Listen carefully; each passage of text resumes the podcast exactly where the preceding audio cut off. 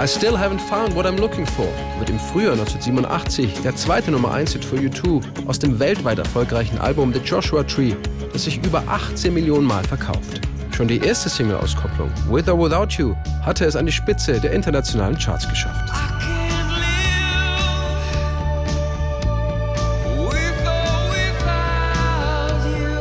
Zusammen mit dem Produzenten Daniel Lanois und Brian Eno geht die Band auf dem Album The Joshua Tree bewusst neue Wege.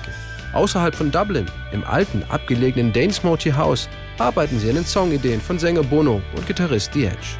I Still Haven't Found What I'm Looking For entwickelte sich aus einem anderen Songfragment namens Under the Weather Girls, erinnert sich Produzent Daniel Lanois. Das Beste an diesem Song waren die Drums. Die mussten wir unbedingt haben. Dann kam The Edge mit seiner Akustikgitarre dazu.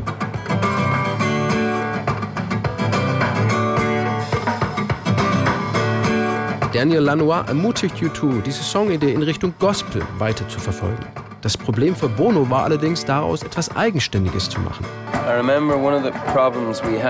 Ich erinnere mich, dass wir versuchen wollten, dieses Gospel-Feeling zeitgemäß und modern klingen zu lassen.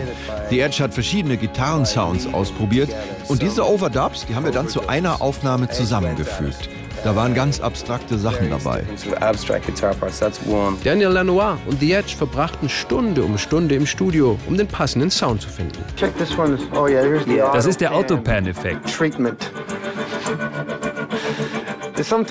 Manchmal findet man einen Sound, der seine ganz eigene Persönlichkeit besitzt, mit dem man einen Schritt in die Zukunft gehen kann. Wie dieser hier. Sehr wild.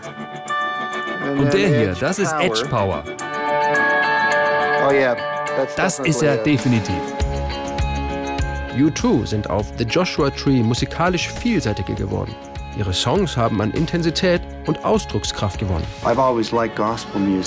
Ich habe Gospelmusik schon immer gemacht. Für U2 war das damals sehr untypisch. Aber ich denke, es hat ihnen eine Tür geöffnet. Bono hat einen tollen Job gemacht. Er hat sich plötzlich die höchsten Stimmlagen zugetraut.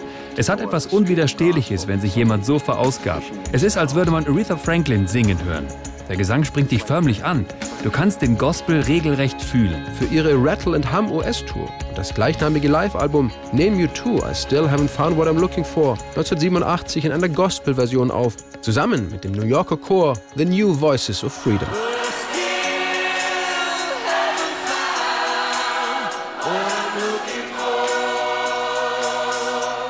Mit neuen Sounds und ihren hymnischen Songs werden die vier Iren zu gefeierten Superstars. Ein Erfolg, der letztlich auch die Band selbst überrascht hat, erinnert sich Bono.